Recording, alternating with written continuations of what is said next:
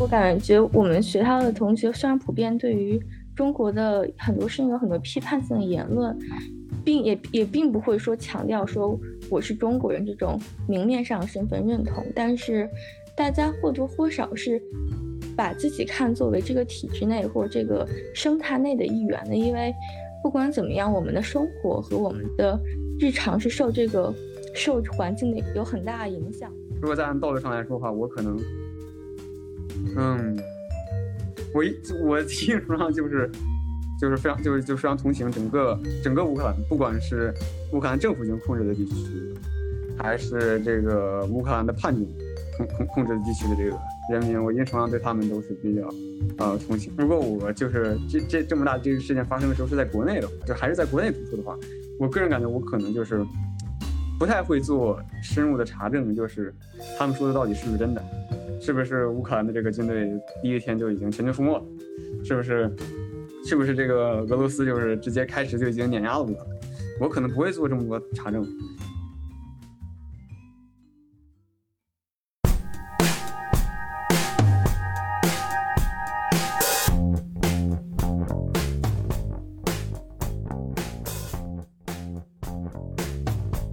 大家好，欢迎收听本期的随机到场。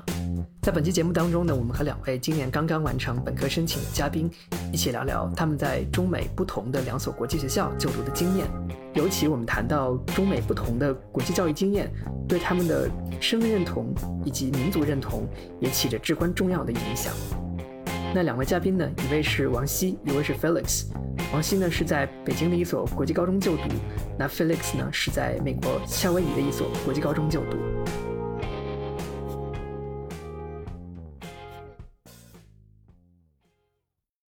我觉得在国内的呃高中生或者我不知道王鑫那边的情况是什么样子的。我觉得好像对于就是俄乌的战争肯肯定会也会有关注，但是我觉得呃对于这相关的这种细节不会关注的这么细，好像就我觉得一方面是不是 Felix 有个人兴趣，另一方面是不是你确实在这个呃就是就是因为我们今天所探讨的一个大的问题，还是想看的是就是说国际校就是。不同形式或者说处于不同土壤的这个国际教育所塑造的出的不同的身份认同的这样的一个问题，所以就是很好奇，就是说，比如说王希，你在呃这个国内的这种国际部，尤其是你所在这个国际部，还是其实它比较强调一个人文的这个传统，或者呃去探讨这些议题这样的一个呃教育的环境下，你对于相关的这些问呃，它是一个什么？它探讨是是一个什么样的一个状况，或者说大家都。会对它有多大程度上的热情？就对这个方面的，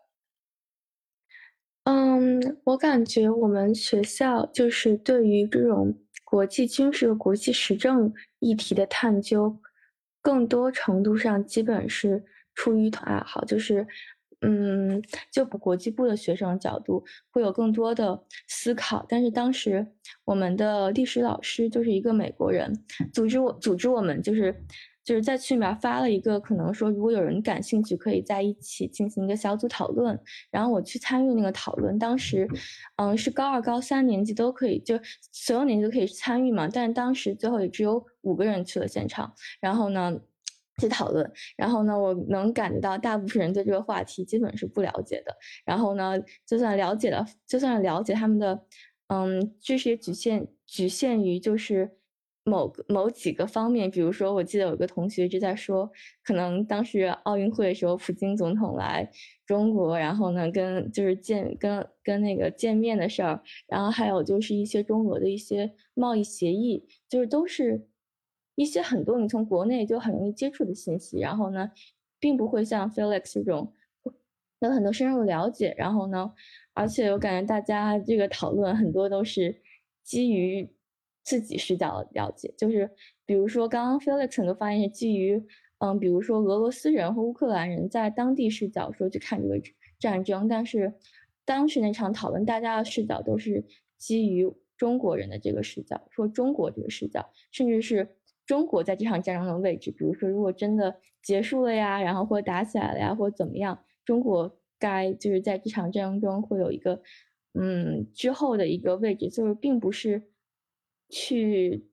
深入的参与到这种方面讨论的，而且我感更感觉大家也没有什么了解信息的渠道和资源，即使大家都能翻墙，也并不会说去认真去了解这方面的事情。我刚才其实有，就是听到王希有讲过一个很重要的点，就是，嗯，就是你的很多同学或者可能你身边的很多人会去了解这个问题，会基于一个，呃，中国的位置或者中国在里面扮演的一个角色，所以我我就会在想说，这个是不是一个很有趣的点？就是那你们会不会有一个很强烈的，呃？对于中国，就是对 China 的这样一个身份认认同，就是即使你是在国国国际部，但是你还是会受到很就是呃很浓重的这种国国国国国家的那种本土，就是你你在这样一个 mainland 这样的一个嗯一个 place 一个状态。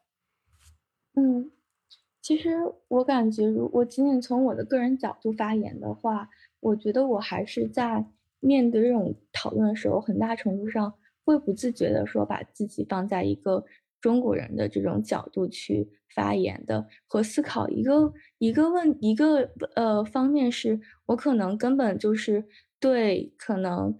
嗯像俄乌那方面的视角不了解，所以我会很自然把自己带入一个旁观者或者这这方这样子的视角去观去嗯观察和看这件事儿。第二第二个的话，好像。确实，大家虽然我感觉我们学校的同学虽然普遍对于中国的很多事情有很多批判性的言论，并也也并不会说强调说我是中国人这种明面上身份认同，但是大家或多或少是把自己看作为这个体制内或这个生态内的一员的，因为不管怎么样，我们的生活和我们的日常是受这个。受环境的有很大影响的，所以说，甚至在看很多嗯外界事情的时候，也会从这个角度去带入。但是我觉得很多时候也可能是我个人就是个人角度比较强。我也知道我们学校会有一些同学会嗯会特别的批判性，然后会特别的会可能嗯对本土的认同会有一个脱离感和距离感。谢谢谢谢王琦，我觉得很有启发，就是。我觉得确实就哦，我我感觉就是说，虽然说我们可能就是在这个国际教育的这个呃这个体系当中，尤其可能学 IB 的同学，可能校程有感觉，就是他对于你整个的一个就是说要塑造一个呃你你的世界眼光嘛，或者说其实他是有一个要塑造世界公民的这样一种教育理想在的，但是。呃，如果是就是你在就你日常生活，你生活在这个体制里，然后你是这个生态中的一员的时候，你就难免的肯定要从这个中国中中就是这个中国的本位出发去看这个世界。所以就是我就很好奇，就是笑成 Felix，就是说你们会站在什么样的一个位置上去看待这些？就是说这个呃，比如说其他的。比如说俄俄乌的这种战争，比如说其他国家的这种难民的问题啊什么的，就是，呃，就就就 Felix，你比如说你现在形成了一个这么强的一个兴趣对于这个议题，你觉得是什么塑造了你对于这个呃议题这么强烈的一个兴趣？然后你去呃，因为我觉得就是你肯定会有一个价值立场嘛，就你会站在一个什么样的位置去？呃，带入比如说这个这场战争，其实我对这个议题非常感兴趣。第一个原因就是我，嗯，可能从小学开始就一直是军迷嘛，对吧？就就一直就是对他军事方面，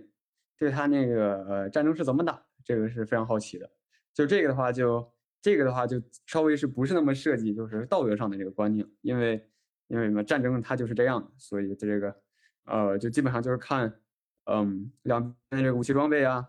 呃，两边这个战术的选择以及这个战略上的选择，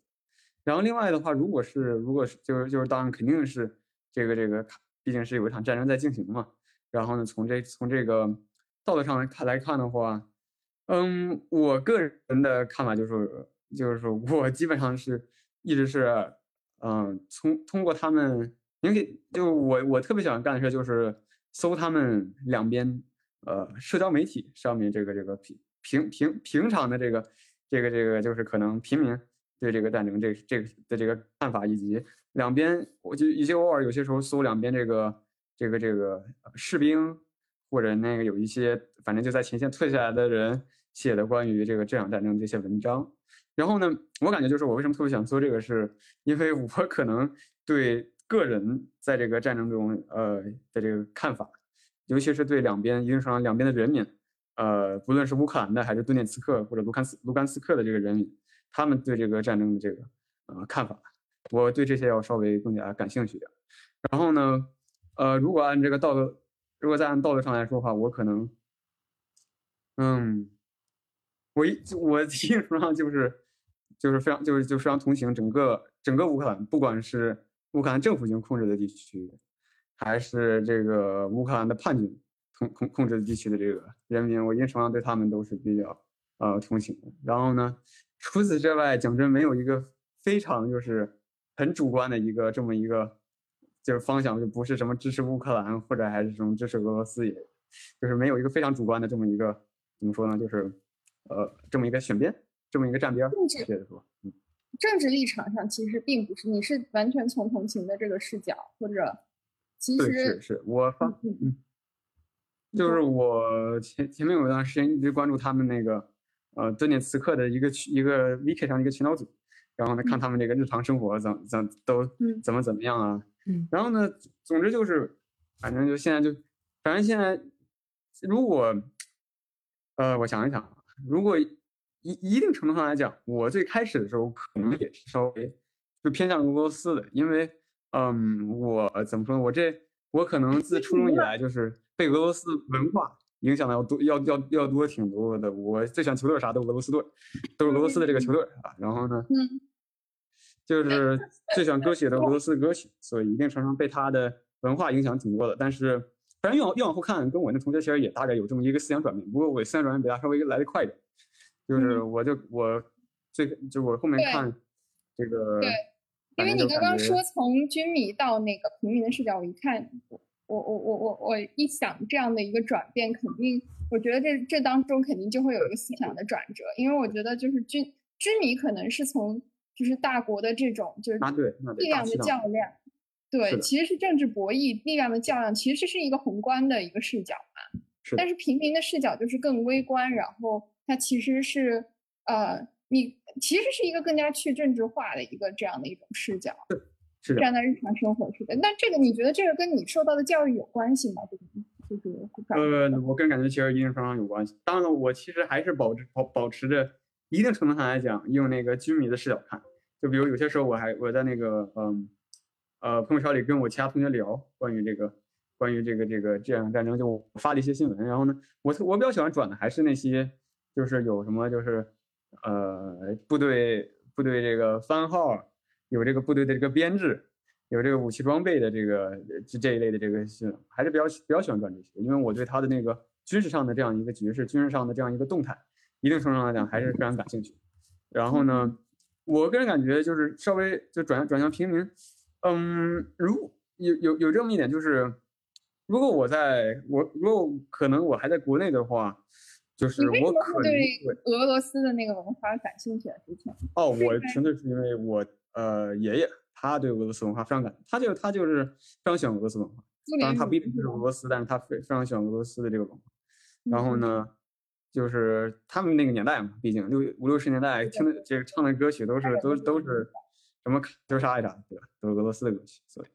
所以我然后呢，我一八年第一次看世界杯，我前面都没看过世界杯，一八年第一次看世界杯，然后那一年那个俄罗斯表现的不错，所以我之后对俄罗斯足球也感也比较感兴趣。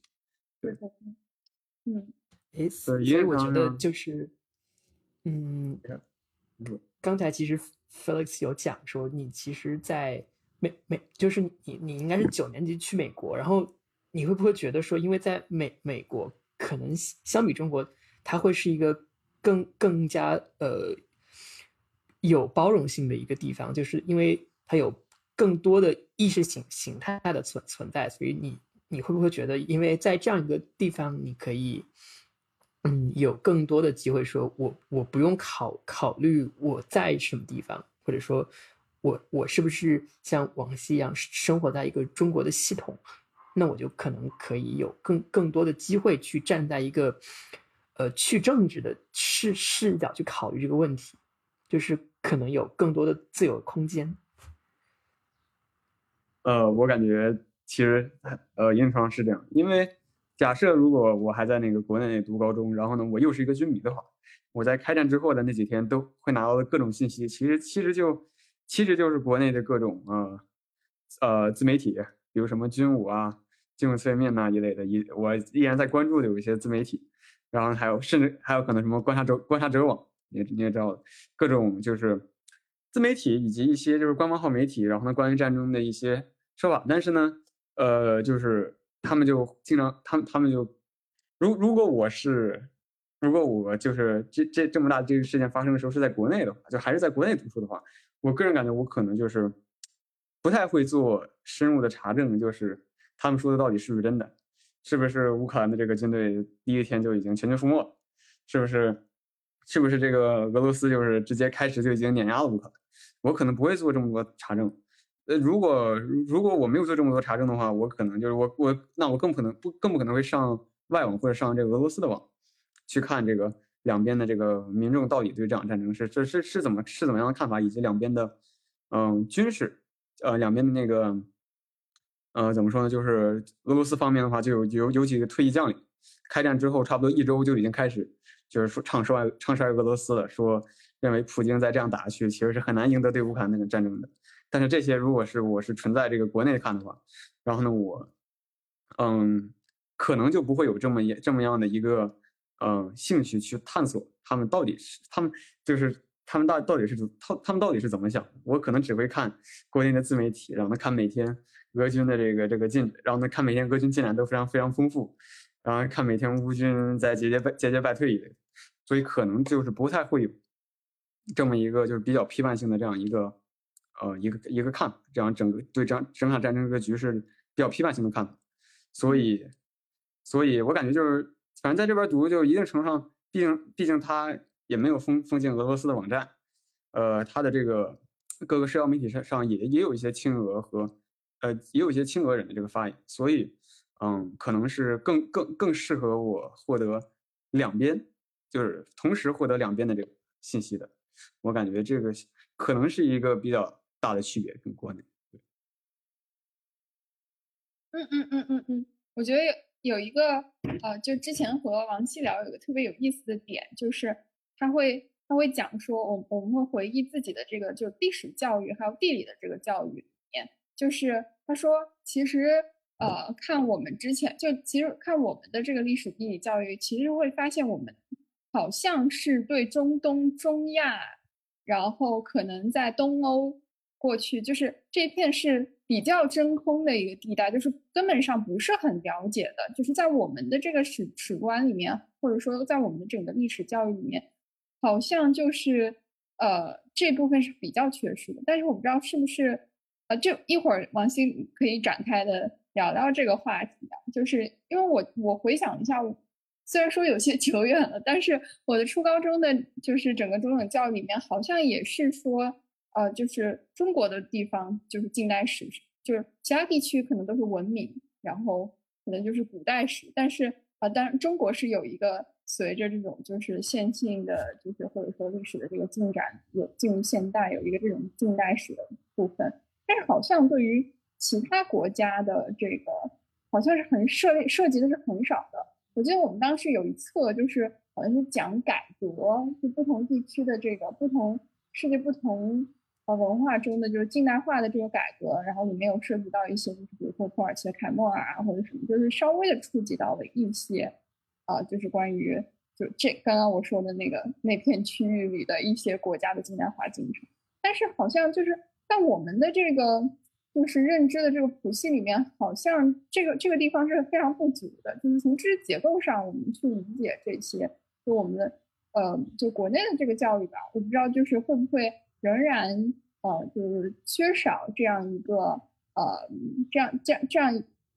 就是这样的一个所谓的这样的一个世界的，或者说更加广阔的这样的一个视角。然后我不知道 Felix 一会儿你是不是可以谈谈，就是说呃，你在 Uni 的这样的一个教育，呃，会不会让你其实就是呃，助长了你这样的一个就是呃，从比如说单一的就是对俄罗俄罗斯的文化的这样的一个兴趣，然后可能扩展到更。更加广阔的一个世界当中。嗯，哦，对我我其实也特别同意呃雨静刚才说的，就是这方面呢，确实我觉得，因为我是在中国，然后高中，然后初中，就是我其实用的都看过那个高中和初中的教材，呃，那我觉得可能就是确实，就像中东啊这些现在很热点地区，那它这个内容是少的。但我我其实觉得有几个原因吧，就是说，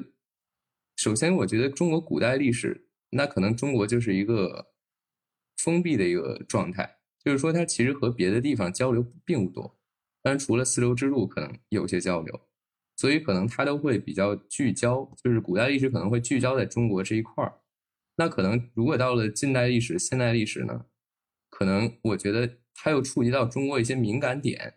就比如说可能。我去讲土耳其，呃是小亚细亚。我去讲土耳其的话，那可能你要涉及到突厥，那么突厥呢，你就得涉及到新疆。但如果我们现在去这么讲，或者说把这块真的讲透，那你就发现这个新疆问题啊，那中国一些领土问题啊，那蒙古问题啊，那其实它都出来了。所以就是很多东西，我是觉得你在中国是有一个禁忌的，就是说你你其实很多话题是不能讲。他其实可能也并不是不想讲。我觉得，我我自己从这两年在美美国的经历，我我我觉得可能这个跟孝顺刚才讲的恰好是反过来的。因为你看，美国有很很很大一部分问题是那个种族问题，所以他有嗯有穆有穆斯林，有这个黑人，有有这些有这种。拉美的这种这个这个，包括有菲律宾的那个移移民，所以说它有不同这个 ethnicity 的移民，他就会自然的会去是拿拿过来一些不同的这个文文化的问题。就如果你要解决这种族裔的问题，你不可能不涉及到嗯任何一段的历历史。所以我觉得，呃，我前两年上。本科的感觉就是，我们所有的这些历史，不论是是整个东亚史还是西方史，就是你都是要学的，而且他他都会把基本的框架讲讲到，就不会落下一些什么东西。那可可能之后你有什么样的兴兴趣，你可以再去自己去 expand 这样一个状态。我接着刚刚小陈和 Alan 的说，就是我个人的体验其实是中国历史的是，就是历史和历史观本身代表的一种思考方式和一种 ideology。就是当你学会学了中国教科本上的这一套历史之后，你就会形成中国的一套历史观。就是因为我初中选历史嘛，所以我初中历史学的还挺细的，嗯，包括从讲清朝的时候讲。嗯，中国的版图新什么时候去？中国对新疆和西藏第一次有控制，然后到台海问题，他们其实讲的非常明确，就是就是是以就是是以一个现在政治正确角度去讲这个问题。所以，当我学完初中三年的历史的时候，我形成了一套历史观是很明确的，而且是一套很正确的历史观。然后呢，这套历史观就是它也会。让我在看其他世界历史的时候，就是很自然，就是因为是一种思考方式嘛。然后呢，嗯，包括刚刚那个语境讲到，就是很多地方的历史是缺少的。就是我们在讲讲近代史的时候，是有欧洲和中国的，但是呢，确实是没有，就是是很少提到，嗯，美国和就是嗯中亚部分的。就是，然后这个问这个的，就是完全不影响我去理解这一套历史观，因为在我的历史观中就没有这个地区的存在了，就是他们就是就是和我无关了，就是他们好像是有自己的故事，但是我就是看不到，我也听不到，然后呢，我也不会去去理解到他们的那种感觉，所以说这套历史观可能如果我就是继续读普高和，就是我感我顺着学下去的话，最后。得到历史教育是一样的，嗯，刚刚小陈也提到，很大一部分精力会放在中国古代史上，就是中国古代史确实当时是很大一部分的时间会学中国古代史，所以也会很自然的说会。形成一种可能文化自信或者所谓的就是对于古代史的了解，但是这种对古代史了解其实也不是全面的，因为嗯，在我高中学了美历和世界历史的时候，就是说了解到中国和国外就是的不同的交流和就是不同的这个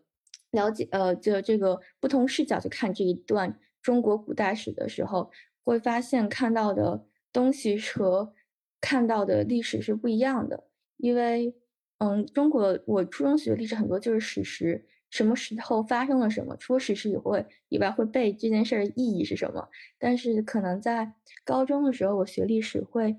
嗯，更多会有对比和比较，或者其他的方面的延展思考，就是对一件可能以前我以为就是，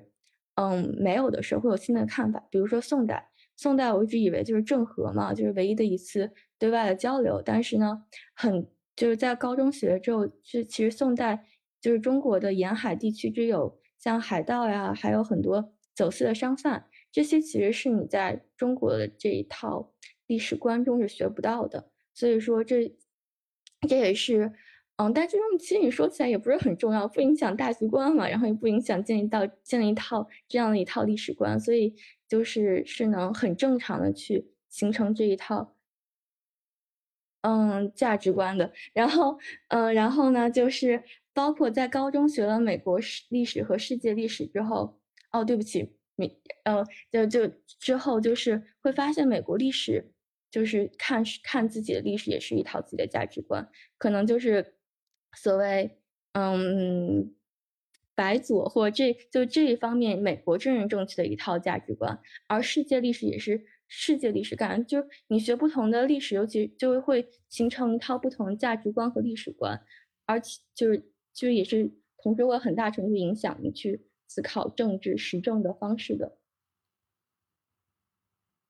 嗯嗯，我觉得王希这点说的让我就呃很有启发，因为我联想到就是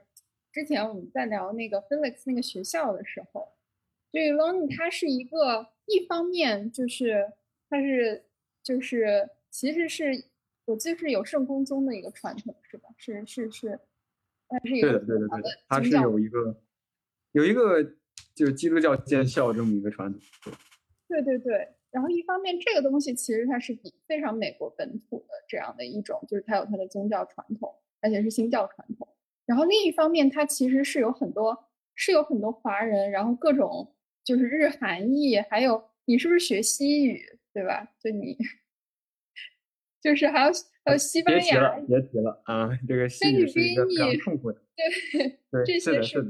对，其实它另另一方面是非常非常多元文化的，所以我就很好奇，就是说，呃，就是这种就怎么怎呃，在你们学校就如何实现？你你觉得就是这个这个这种这种多元的文化？是如何体现在比如说学校的一些管理的一些方式啊，或者是一些教育的一些设具体的细节的一些设置啊，然后或者是说，比如说啊，学校可能会有一些你你你看到的一些道德教育，或者说一些呃比较呃呃比较呃严苛的这种呃校规校纪这个之中的，因为我听说你们学校是一个就是纪律教育还蛮严格的一个学校，就是它有比较。强的一个呃，就是规章的这种，对这样的一一一一一些 discipline 吧，对，所以我就是很好奇，他怎么呃去拥抱这样的一个就是更加多元的这样一种文化，然后而而是而且它是在一个就是比较呃传统还是比较宗教性的这样的一个呃学校之内，嗯，呃，首先就是他现在的这个宗教性，也就是。呃，基督教学校其实一定程度上也是一个，可以说是就是只是披这样一个外壳。当然，它还是它还是保保留了很多这个学校作为基督教学校初中建立的时候，呃的一些传统的，比如呃，哎，应该是应该是圣诞节之前，每年圣诞节之前，它都会有一个就是耶稣出生的这么一个小剧场，然后呢会有 lower school 他们那个小学生一些小学的小朋友们。他们会上来表演耶稣诞生，然后呢，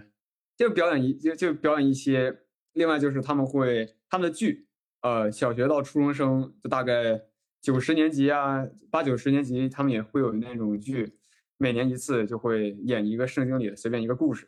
比如我记得演的比较多的就是，呃呃，像什么 Joseph，呃，还有什么出出埃及记，我我倒没有见过，但我见过我看过的一次就是他们演的那个，呃，Joseph 怎么被被这个被他的兄弟们卖到埃及，然后呢之后他在埃及成了法老的大卫妻了，然后他的兄弟们又因为这个迦南出现了这个这个灾荒，又又迫不得已去埃及找，反正就就一些圣经里的故事，然后另外就是。它，但但是它的它的主要的这个核心已经可以说已经不算是基督教，就是它我们每周有一次教堂，但是如果举个例子，如果有如果有人信仰伊斯兰教，并且这是我们学校有，或者信仰基督教其他的这个嗯分支，或者信仰佛教，或者是无神论者，都是可以跟学校直接申请说我不想去这个就是每每周一次的那个教堂，然后学校不可能不批，对他不可能不批，因为他如果不批就一定程度上是违法违法的那个。那个自由信仰自由的法律，嗯，而且他那个教堂就是，而且那个我那几个同学不是乌克兰跟俄罗斯同学很正常嘛？他们他们信东正教，所以跟我们那个教堂的这个教派理论上也不是一样。但是我们的这个现在的每周一次的这样一个教堂，其实就是就是读一段圣经，然后呢给大家讲啊，平时在生活中大家这个这个就是。不能以怨报怨呐一类的，就是要跟大家、跟同学们要和睦相处，就就就就是一个思想品德，每每每周有那么十分钟、十几分钟思想品德，真的，就就就就是没有任何什么基督教里的那什么，就他可能会提到，就是说这是耶稣在哪哪哪哪哪里说说过的，然后呢，大家要一定牢记怎么怎么样的，但是他不会有就是那么的教宗教的倾向，所以我如果没记错的话，我那几个东正教的这个兄弟们。东正教的朋友们，他们也，他们也没有，就是向学校申请，就是不去这个教。他们每周也每周也会跟我们一起来这个教来这个教堂一次。然后我我自己印象也是无神论者啊，我也，但是我也最后也没有也没有申请这个不去这教堂。但我们有我有一个哥们儿，他不是佛教，但是他只是为了不去不想去那个教堂，就申就申请，就就就做了这样一个申请，然后呢，然后呢就过了。然后他每周就他每周就不用去教堂。嗯，然后另外的话就是我个人感觉。呃，我们学校在，嗯，就种族问题上，因为我们学校是一个，就是嗯西西语西语人口，呃，就呃呃黑人有有有有几个，然后另外就是白人跟黄种人黄种人居多，所以呢，一定程度上来来讲，就是民族融合的非常的这个严重，对，然后呢，我们学校我感觉我们学校的这个做法就是，举个例子，如果那一天是什么。是，如对对，我们宿舍里的墨西哥人，他们可能呢就是在五月五月四号，应该是五月四号是还是五月五号？Cinco 哦，五月五号，Cinco de Mayo，就是墨西哥在一八六四年的墨西哥法国战争中击败了法国军队，在那一天是墨西哥的一个非常重要的一个假期。然后呢，我记得很清楚，就我们每一年那一天，我们学校的墨西哥裔就会在那天庆祝，然后呢会我们的那个饭会是墨西哥菜。然后呢，然后呢，他们会稍微给我们讲一下那一段墨西哥的这个光荣的历史。然后对，然后呢，韩国的这个假就这个假日的话，也会有大概一样的这样的东西。然后呢，也会有这个韩国人穿自己的传统服饰。然后呢，中国的假期的话，比如就最重最重要的就是春节，也会有这样的一个形一这样的一个形式。然后所以呢，就是需要在相当于就民族融合这个方面是可以说就是安排这种活动也他做出来了。他他就通过他这样的一个方法来，就是让每一个每一个不同文化的人来来一定程度上程度上了解一下对对方，了解一下其他族裔，呃，其他地区来的人的这个文化。他基本上就是靠各种活动以及各种社团来做的。对，我其实对这个 diversity 这件事儿也很好奇，就是这个，因为因为我是觉得你如果因为这个群体如果太多元之后，其实你去庆祝一个群体。那你肯定就会 offend 到另一个群体。你比如说，你刚才说这个，你说这个墨西哥人打败了法国人，你这都庆祝一下，那这法国打败墨西哥的人是不是也得庆祝一下？你说的 这我就觉得挺挺奇怪的。呃，那他这个可以说是，就是墨西哥的独立日不是这时候。但是五月五号可以说是墨西哥二次独立，因为它那段时间正好被法国就相当于又占领了。然后呢，有的时候您这个问题问的非常非常好，好到是什么程度？就是我还真的就是我有一段时间还真的在想，就是既然这是一个打败法国人的节日，那我们那些法语老师，我们宿舍的那些法国那两三个法法国同学，他们有什么看法？但是我就就就没有问，最后我最后我就经常就忘掉了我脑子中想这事儿，然后呢我就然后我就忘问了。但是我我按我目前的这个看法，应该是这样的，他好像是在就是每个民族最重大的那个节日，可能墨西哥人就五月五号，呃，爱尔兰人就是圣帕特里克日，然后呢，中国人的话就春节，然后呢，讲真，我都我也不知道他们给韩他们给韩国人定的是哪个哪个节日，反正就是反正就其他的小节日，你也也可以穿着自己的这个自己民族服装，然后服装，然后呢，申请这个让那个呃学校的食堂做做一点这个。做点这，比如什么韩这个中国的这个各种菜系，呃，墨西哥菜呀、法国法国餐一类的。但是，就是就是我我感觉他应该就是这各个族裔可能就就那么一次，就是这么就是最重要的那个节日，他会有非常这个隆重的这样一一些活动。对，不然不然的话，也是因为族裔太多了嘛，就就是那简直那活动简直简直简直多的去了。然后呢？可能啊，我我我我我感觉，嗯，像欧洲的国家，欧洲国家来人，比如什么法国人呢，呃，俄俄罗斯或者乌克兰的，他好像就是没有这么一个单独的庆祝，就单独庆祝什么这个法国的什么什么节日，或者什么法国的国家的什么重要的这个这个这个历史上的这个事件，乌克兰或者俄罗斯也没也没有这样一个庆祝，所以。一定程度上来讲，对，所以一定程度上来讲是有这么一个偏，有这么一个偏科。但是我个就以我个人的看法，他们好像也不是很在乎，就那那些法国人呢，俄罗斯人、乌克兰人也不是很在乎自己没有这样一个一个这样这样一个特非常特殊的这样一个庆祝的这样一个活动。对，那我我觉得这个是不是跟这这个事儿就很奇怪？就是因为我是觉得，如果比如说我我只有一些这种，比如中国呀，然后韩国啊这些国家的。或者墨西哥的，然后没有这些主流国家，比如美国、英国、法国这些国家，那是不是其实他又在暗示你说你其实是在一个 minority，或者说你你不属于这个国家呢？我觉得如果如果我在这儿，我经历这种事儿，我其实就会其实不是很舒服。我觉得这个跟美国的这个整个有关吧，就是他他会觉得你还还还是根据肤色看嘛，就是比如说你是。呃，你你是不是白人，或者是这样？就包括我们之前有听说过这样一个呃事情，就是有的那种白人的那个说西语的，就是从墨墨墨墨西哥来的那那个白人，或者说那那种比较白的西班牙裔，他其实就不算是少少数族裔，因为他事实上他是。他的 race 是黄，呃，是白种人。然而他的这个 ethnicity 可能是什么墨西哥人啊什么。就我觉得他们还会首要的看说你是不是白白这种人，然后再看这这样。我觉得这个的确会让人不舒服，但我觉得确确实他可可能是美美美国对种族或者是族裔的一个，呃，也算偏见吧。我觉得根本还是看肤色。呃，Felix 怎么怎么感觉这个事儿？我感觉就是有那么一个可能，你们说是不是这样的？就是因为美国的假期，它都都在都是，呃，因为因为因为美国人的那些传统那些假日什么，他都是都在放假。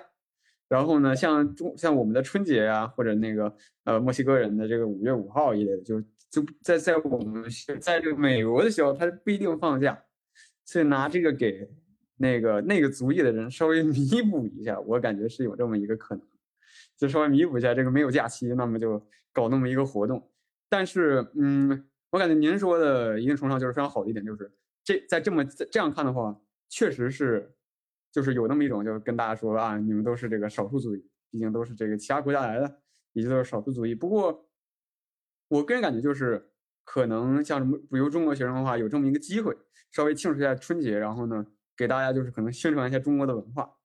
呃，或者其他族裔也有有这个对应的这样这这样的这个活动，可能自己族裔的这个就就就就就是比如中国的族中中国人或者这个墨西哥人，一定程度上还是稍微还比还是比较比较高兴的。不过没有没有假期放，那确实是有些难受。对，我我我觉得这个是不是也是一种美国或者是他的一种保护？就是说他觉得说我们应应应该让，呃，尽管他可能做的很表面，那我觉得他可能还是一种保护，就是说我强制的说让每个族裔的人他有有一些自自自己的一个展展示空间，所以这个是不是也可能？我想就是，呃，就是。可以问一下往昔，就是我我不知道，像你在初中和高中的时候，是不是有有不同的感觉？就是因为你接触到的文文文化也好，历史也好不一样，那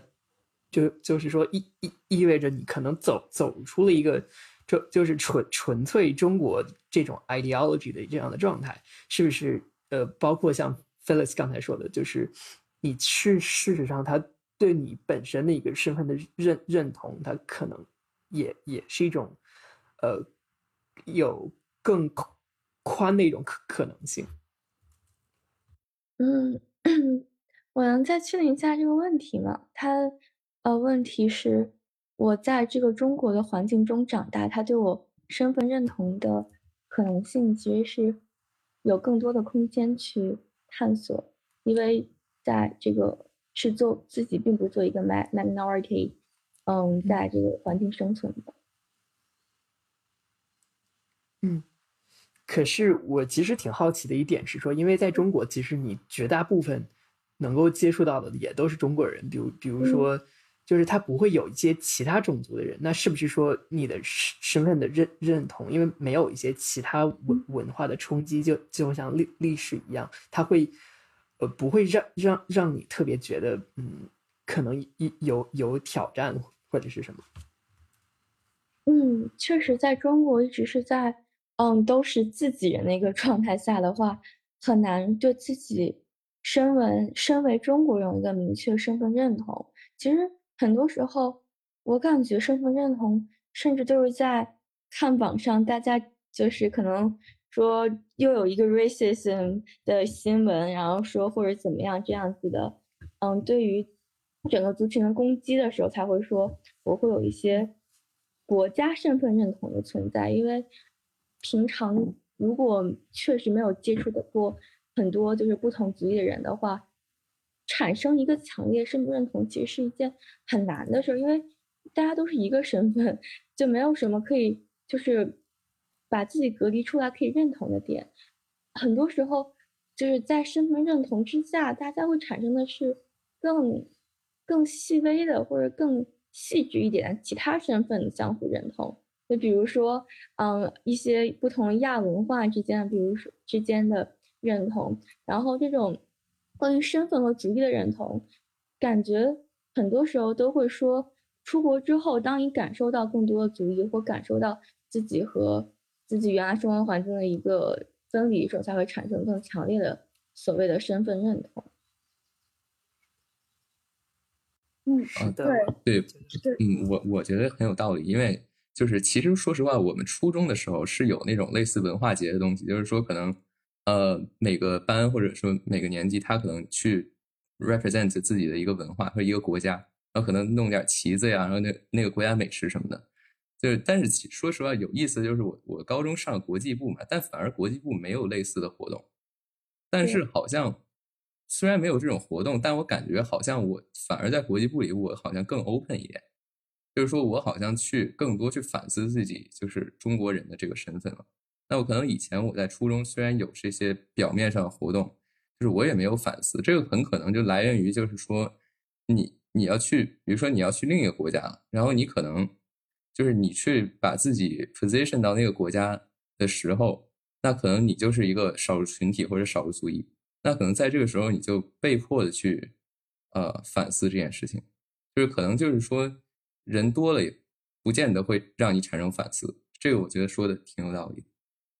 嗯，其实我感觉去了国际步骤，反而给自己加了一个 title，就是说，你现在就是要去国外读书的话，你现在的身份就不再是一个简单的中国公民了，你就是会有意识的把自己的身份放在一个。更广阔的空间去对比，但是我觉得还有一点，其实就是虽然在国际部读书会接触很多外教，但是，嗯，我感觉十一的话可能会有很多其他的嗯族裔的老师，但是在大部分的国际部，尤其是我们国我们学校接触到所有外教都是嗯白人，甚至我感觉都是来自于那几个最主要主流国家，所以他们对我带来的文化冲击和文化认同其实也是很局限的，就是我能了解到的也只是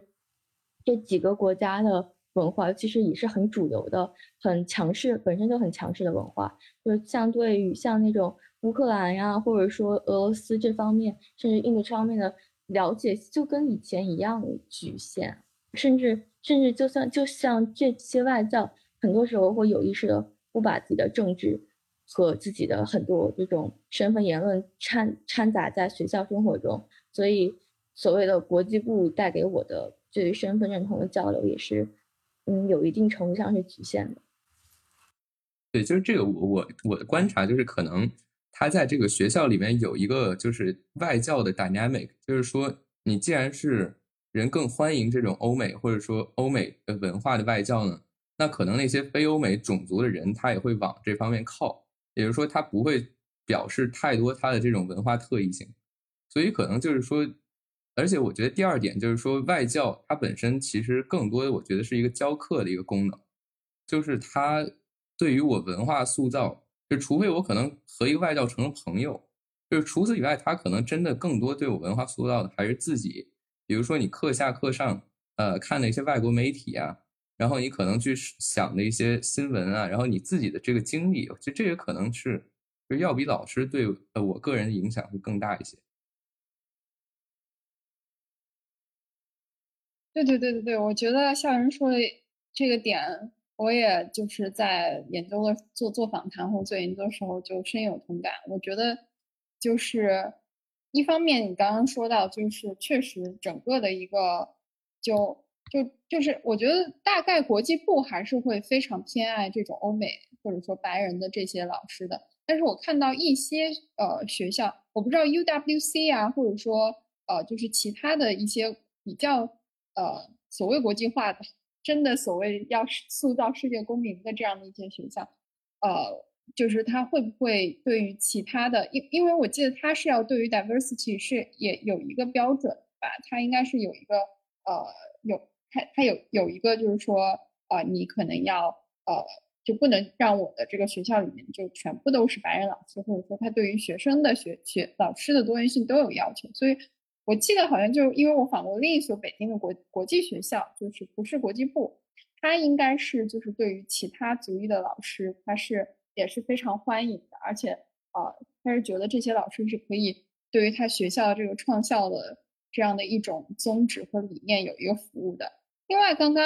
呃，就是校神讲到，就是说，其实我觉得外教好多老师他还是呃，就大部分接触到的，他还是就是有一个，就把我这个。在这个学校的这个工作就是当成一份职业，我就是来这个这块，这是我的一个 career，就是他跟中国人的，呃，就是对于可能说老师是一个，我要我要这个生活工作，其实都是要围绕这个教育，然后要把这个学生塑造成我可能就是比较理想中的那个学生的样子。我感觉他跟就是中外还是有这样的一个对于教育的差异吧，就是尤其是呃。外教老师他们流动性也比较大的这样的一个情况之下，我觉得他们其实你如果说要受到他们更多的一个，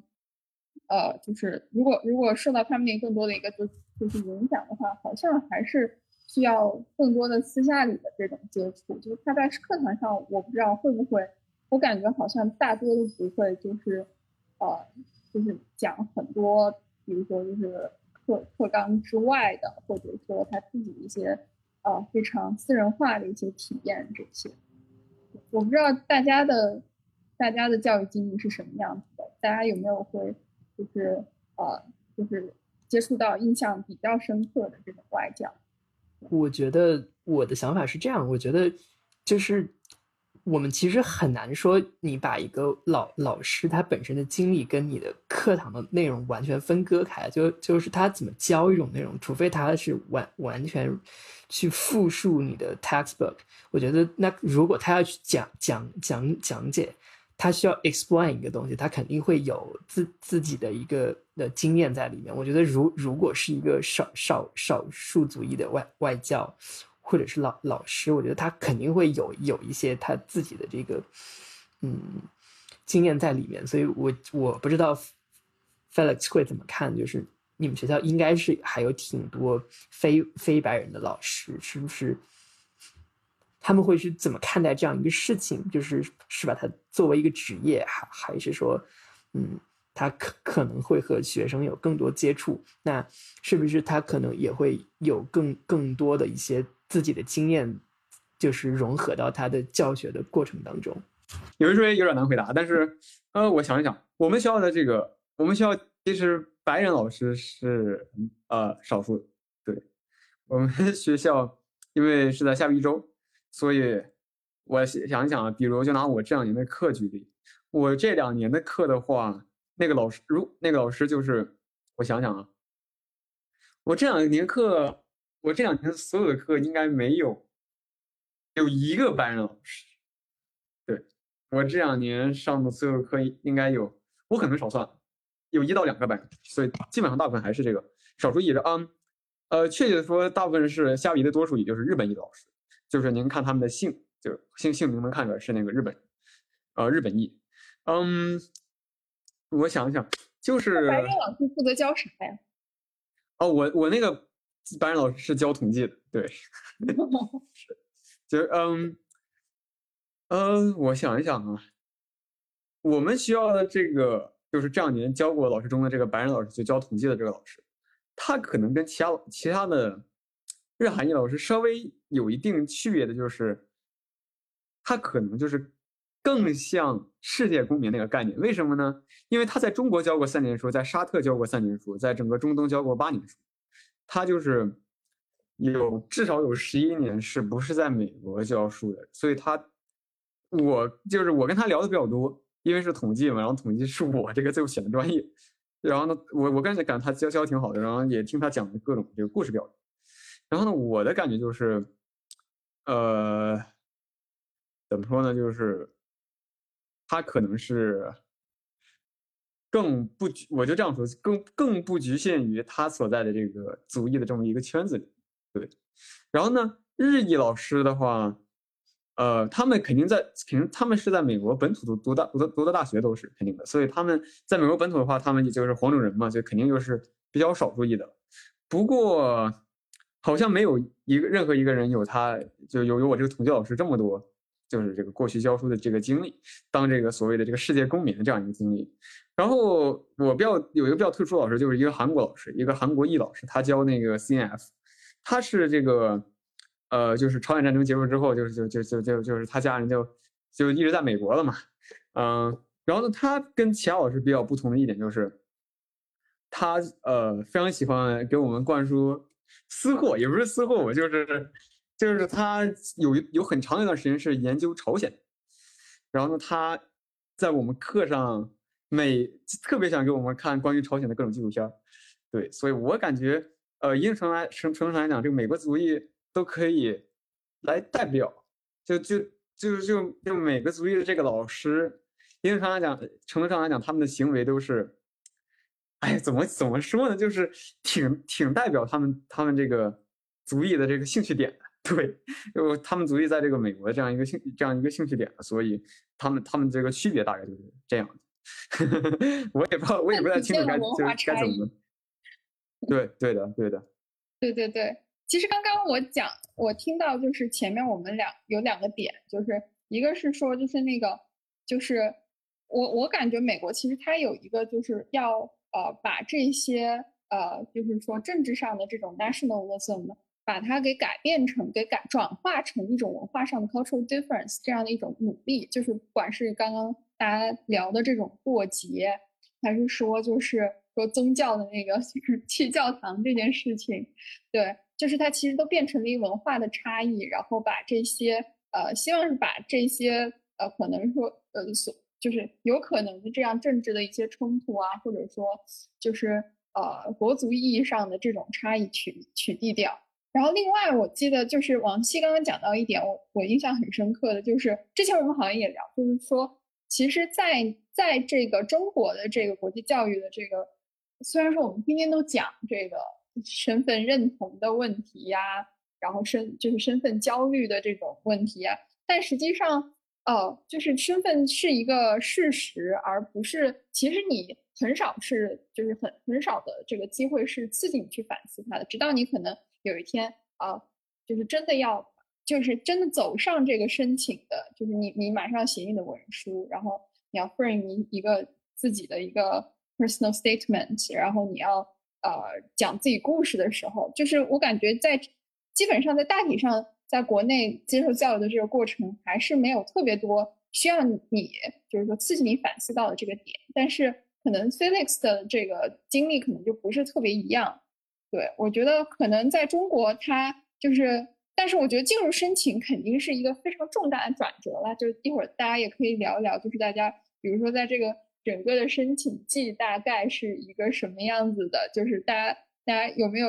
出现一些矛盾，或者说跟之前的啊一些想法、一些看法会不会有一些不同？而且我记得笑晨之前描述就是申请季是就是就是在认同上最焦虑也最动荡的一个时候，然后跟家庭跟父母之间的那个冲撞。可能也是，就是也是会，就是这个矛盾也会最大，也会比较激烈的这种。然后可能申请结束之后，啊，又进入到了一个新的这个时点，就新的 epoch。然后就是可能是有一个呃，就是新的这样的一种反思和呃呃，或者说是就是你你你你大概得出了什么样的一个立场的这样的一个过程。对，所以我就。呃，很很好奇，就是说这个申请，呃，比如说对于对于二位来说，你觉得呃会会会会改变你对于比如说世界公民啊，或者说对于自己未来发展的一些前景规划呀，或者说对于你的这个就是就是说一些比如教育经历的看法，就是这这些改变的大？嗯，就我觉得肯定是有改变，因为一开始我我其实，在申请季的时候。就我申请就是主要是 political science，就是 politics 相关的东西，嗯，然后我觉得这个其实和国际认同其实它关系还不是那么大，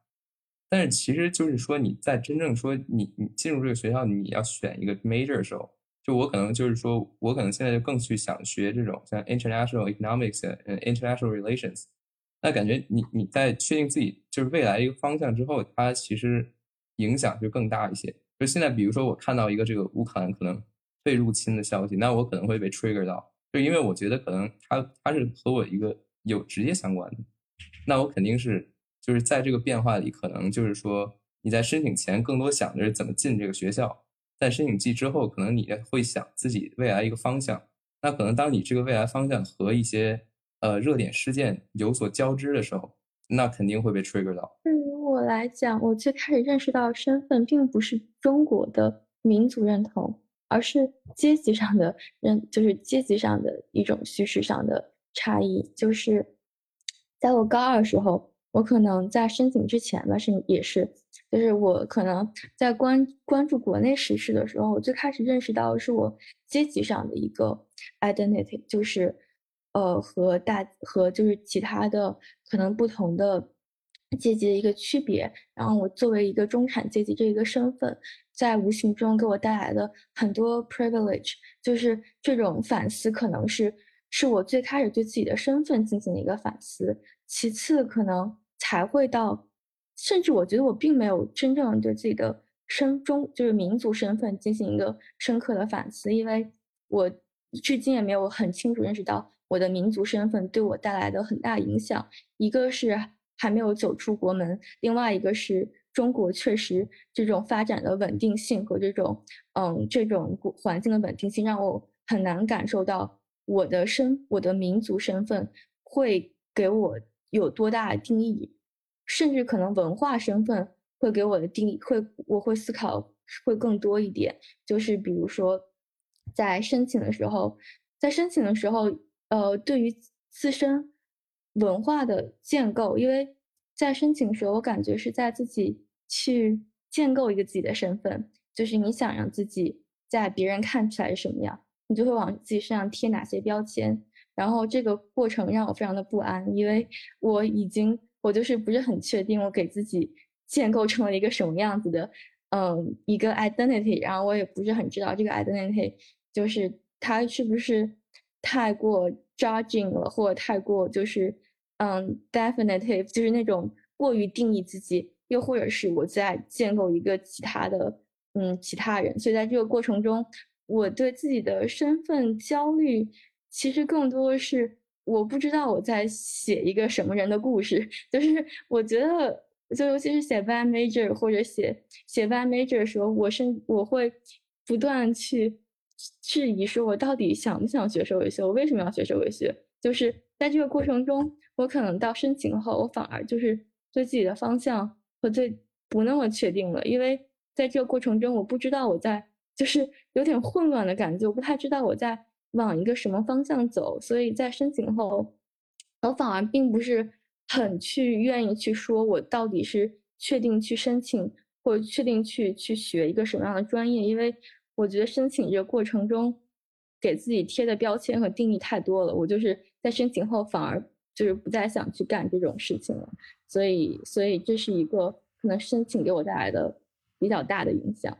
我觉得这个过程，我感觉我听到过很多。嗯，现在你先说，我感觉是一个共性的这种过程，就是国内的学生。我倒还好，我主要是感觉就是申请的时候，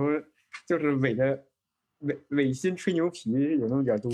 也不是叫伪伪心吹牛皮吧，就是就是就是灵活解释数据，就灵活解释自己的这个什么成就，然后呢，但是就是就是写起来就感觉是真的就是在那吹吹吹牛，然后呢，然后另外的话就是。关于申请的族裔，这个我是在就申请申请这个方面的这个族裔问题以及那个身份证的问题。嗯，我那个统计学老师，他就是一个非常就是我跟你讲是一个比较呃愤世嫉俗的人，对，所以呃我们那有我我在学统计那年的时候，他有有有一次我忘了是学哪个部分，他给我们他给我们来一道就是现实的题，他用的就是那两年是哈佛还是哪个学校的那个。不同族裔的他那个录取的那个比例，然后呢之后他就用那道题来来来给我们这个让我们来做，然后呢我们做完之后发现确实是这个就是没有就是就是如果那个大学是公平的录取人的话，他不可能只录那一点亚裔，但是录了那么多黑人，然后我们老师就非常愤世嫉俗的在那说，那当然不可能的，这就是美国的社会，这就是美国的这个法院啊，那我们然后呢，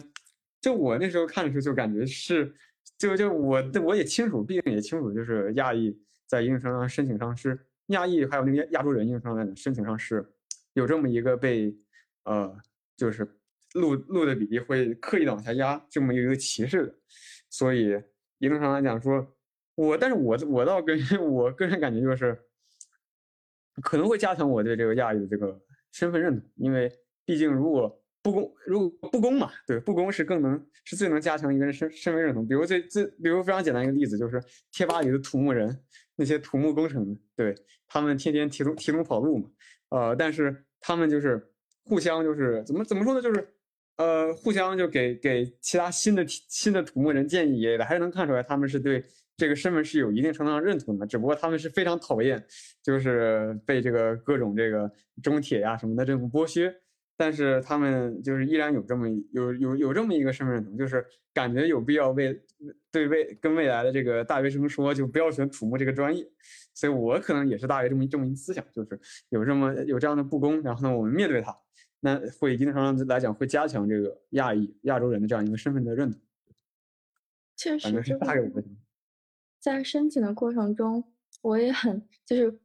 我包括我们很多申请老师也会不强调，或者说。以一种嘲讽、调侃的语气说：“这种申美国的身份政治正确，在申请过程中，我可能也是对这种所谓政治正确有了很多就是新的和认识。但是，可能这种认识并没有加强我的身份认同，就是就是我感觉就是像是接受了这个这件事儿一样，好像就没有说他让我更觉得我是中国人或者亚洲人。”虽然都是被统一的分到这一类了一样，但是好像，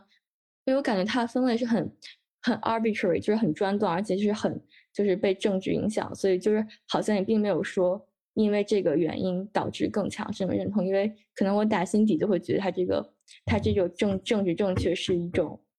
正是一种就是并不是很正确的东西。对对对对，那我接下来就就是其实还是想回到一个就是说呃之前我们聊到的那个世界公民的这个问题，就是其实想问问大家，就是说呃觉得这个所谓世界公民对于你们来说意味着什么？它是意味着一种，因为现在有很多就是比如说校标啊，或者说其他很多社会学者其实在批判这个概念，就是说你的国际教育的这个体系啊，它其实从小就塑造了这样的一，就是说以这样的一种影响，然后啊来给到这些孩子们，其实啊它其实是非常迷弟的嘛，就这种认同。然后另一方面，它可能是给你一个呃流动，所谓流动不受限制，然后你可能就是呃在。各个国家之内可以比较自由的去，好好像是比较自由的去选择自己归属的这样的一种期待，所以我不知道大家对于这样的一些批判，还有就是说大家的一个世界公民的想象，首先是什么样子的，然后呃，就是大家有没有呃，当然我觉得他也有人在站在这一边了，就是说啊，其实世界公民是啊所谓的更深刻意义上的，就是有这样的一个世界的眼光，然后会啊能够。爱人类吧，所谓的就是对于人性啊，或者说对于呃可能离你发生比较遥远的事情，还是有一种深度的共情的这样的一种呃可能。对，所以我不知道大家首先怎么解读这个概念，然后其次大家对于这个世界公民的一个想象是什么样子的？嗯，就是我我觉得首先就是世界公民这个问题就得先可能想一下这是谁的世界的问题，就是可能。有的时候我们觉得世界是一个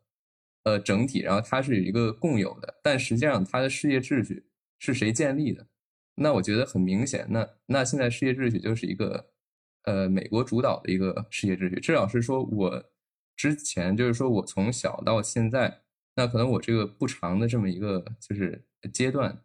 对，那我我可能我的在一个世界秩序里面，它的世界就是一个呃美国主导的。呃，是自由市场的这么一个全球化的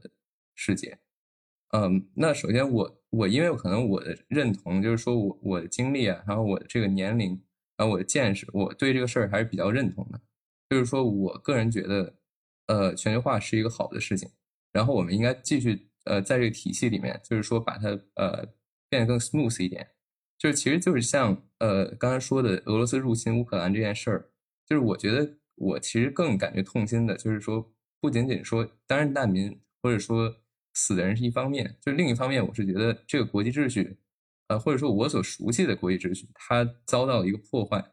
那这个就是是我不是很喜欢的。然后可能这是第一点，那那第二点就是说，呃，讨论到就是说我的全球关怀问题，那可能这是一个更广的，呃，一个世界公民的概念。那我觉得。我也是觉得，我对这一点来说，我可能比较认同那些就是能去真正解决一些呃全球问题的人。那可能我觉得他可能算是世界公民。比如说，你像联合国，可能他有他可持续发展目标，然后可能他是说解除，比如说饥饿、贫穷，呃，然后这种呃和平，那可能是有一些这种切实目标的。那如果你可能你去投入去解决这些问题，那我觉得可能。也算是世界公民，或者说我设想中的世界公民。世界公民的这个观点和我们所接受的国际部教育是嗯有点矛盾的，因为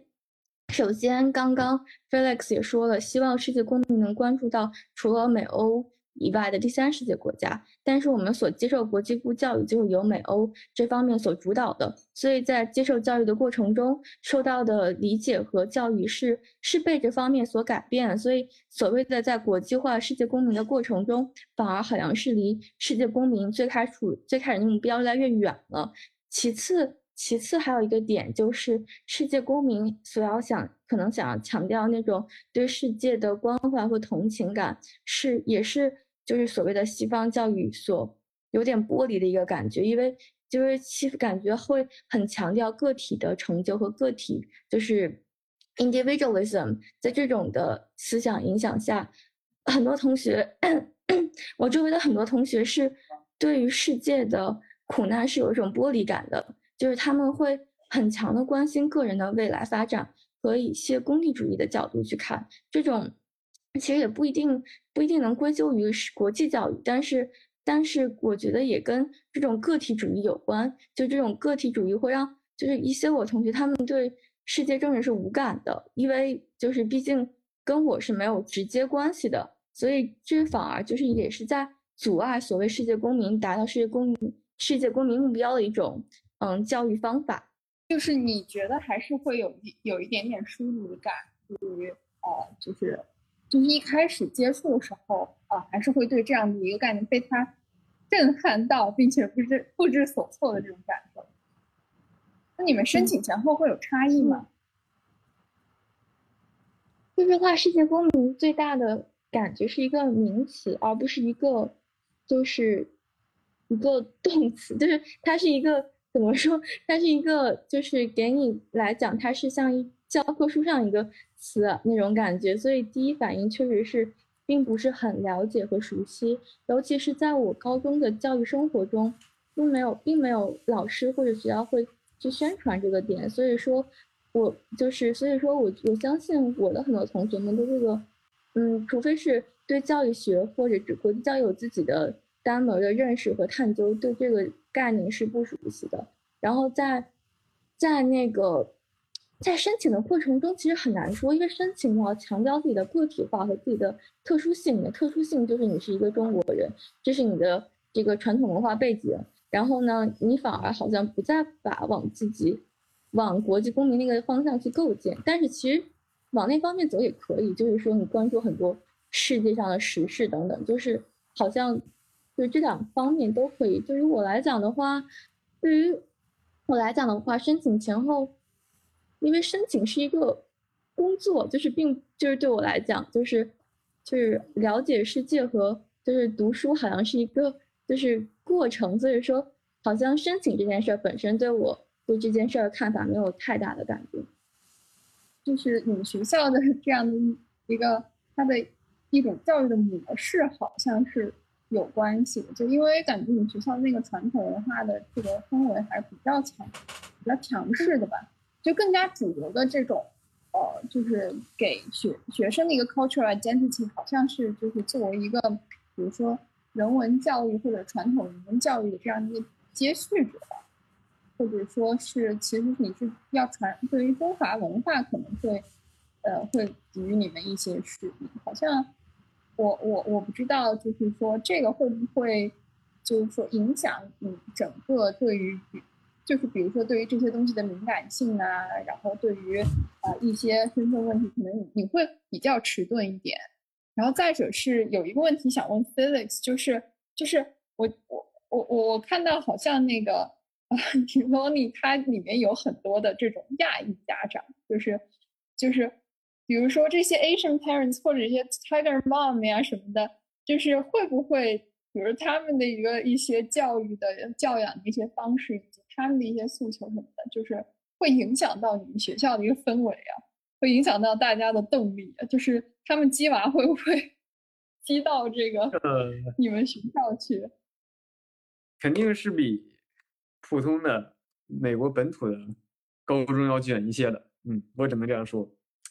嗯，另外就是，嗯，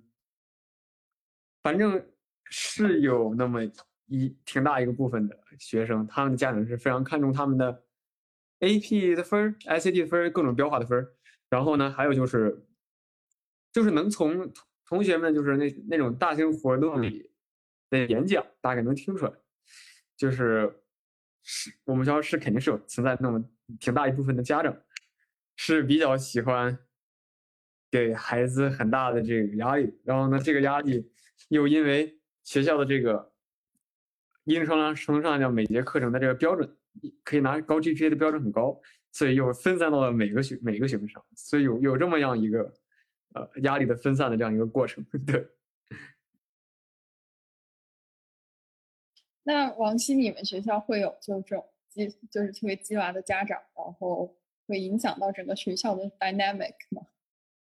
嗯，其实七娃的家长肯定是有的，但是肯定是没有影响整个学校的 dynamic 的，因为嗯，焦虑，我觉得很多时候还是很多时候升学焦虑是同学们自己的焦虑，然后家长的家长的一些过度期吧，很多时候是体现在同学个人身上的一些心理的一些状态的。然后还有就是有些家长在很焦虑的时候，可能也会在嗯家长群之类的可能会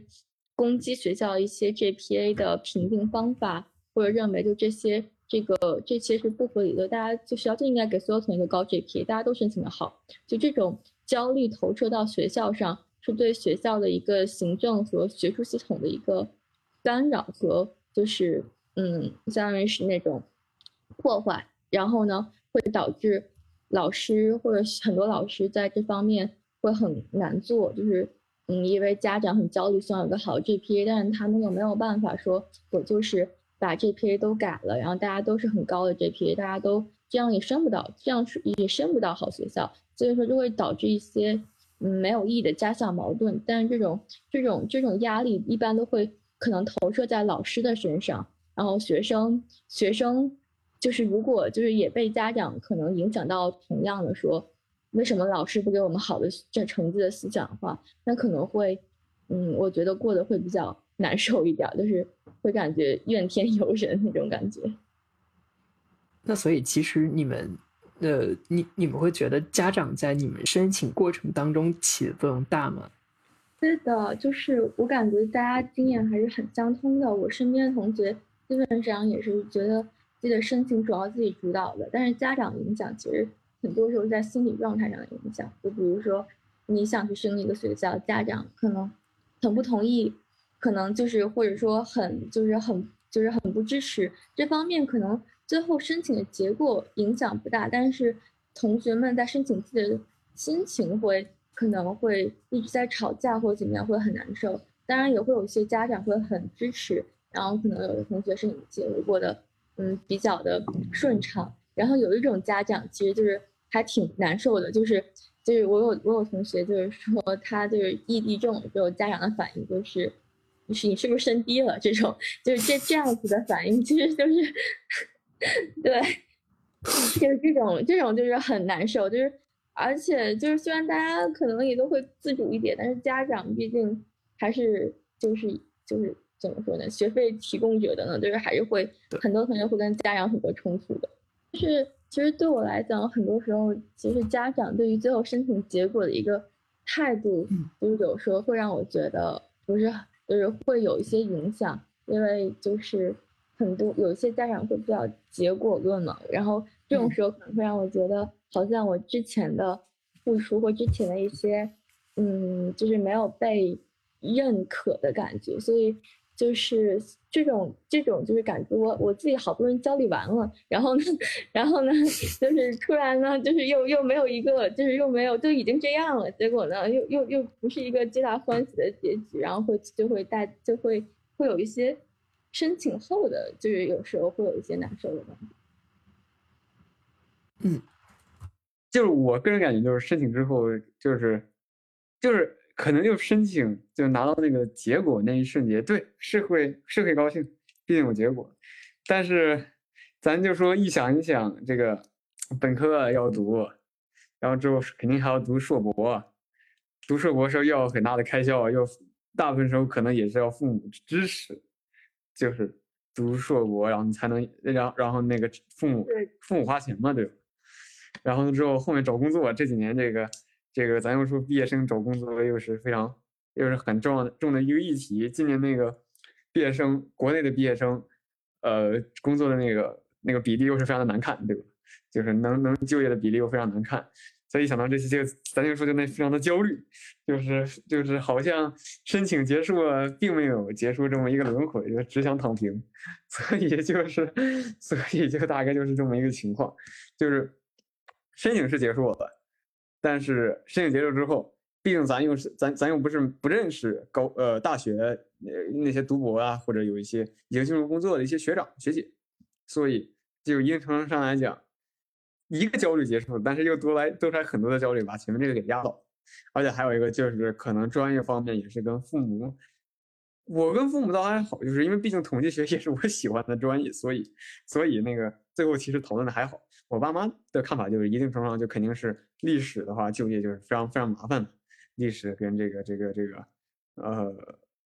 国际研究方面，对，可能是稍微麻烦点。然后统计的话，统计和数据分析就是现在就非常大热的专业，就有这个专业的话，以后吃饭不愁。所以最后再怎么想想，还是这就就是大概是决定，呃，走之前就已经决定好的这个统计专业，也没有什么变动。对，嗯，对，其实就是跟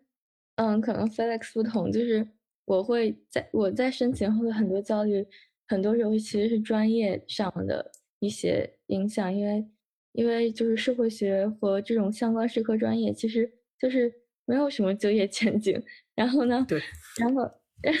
然后呢，就是虽然家长很支持，说你可以自己去选择，你可以去，我嗯我我们就是希望你大学能够探索和就是做出。嗯，就是你怎么样，我们都比较支持。但是其实即使这样，我也我也不可能就是真的就是没有后果去去随便去学或随便去选，因为毕竟我总不能一辈子啃老吧。所以说，就是就是这方面的焦虑，就是我会在想，我到底该怎么去上大学和学专业和社会学，因为就是嗯，确实这方面会就是虽然家长没有给到压力，但是。社会上的压力，还有就是他没有明说，就家长没有没有，虽然很支持，但是就是我也不可能去忽视这种这种嗯潜在的和无时不刻都存在这种焦虑和压力，我其实一直都可能存在，即使没有人去跟你明确的说出来，甚至所有人都很支持，也会就甚至就是跟长辈说。我要学社会学，我不太敢说，就是说了就感觉 就是，啊，没有没有什么，就是是有这么一个分分界，因为我的美国同学，女生我不是那么确定，抱歉，但是我的美国同学中的男生是完全看不出来他们有任何就业焦虑，完全看不出来他们有任何未来生活的焦虑。然后他问了问，然后也也大概问过一些有关于专业啊，因为他们的感觉就是。之后就是顺其自然的就业就业的事儿，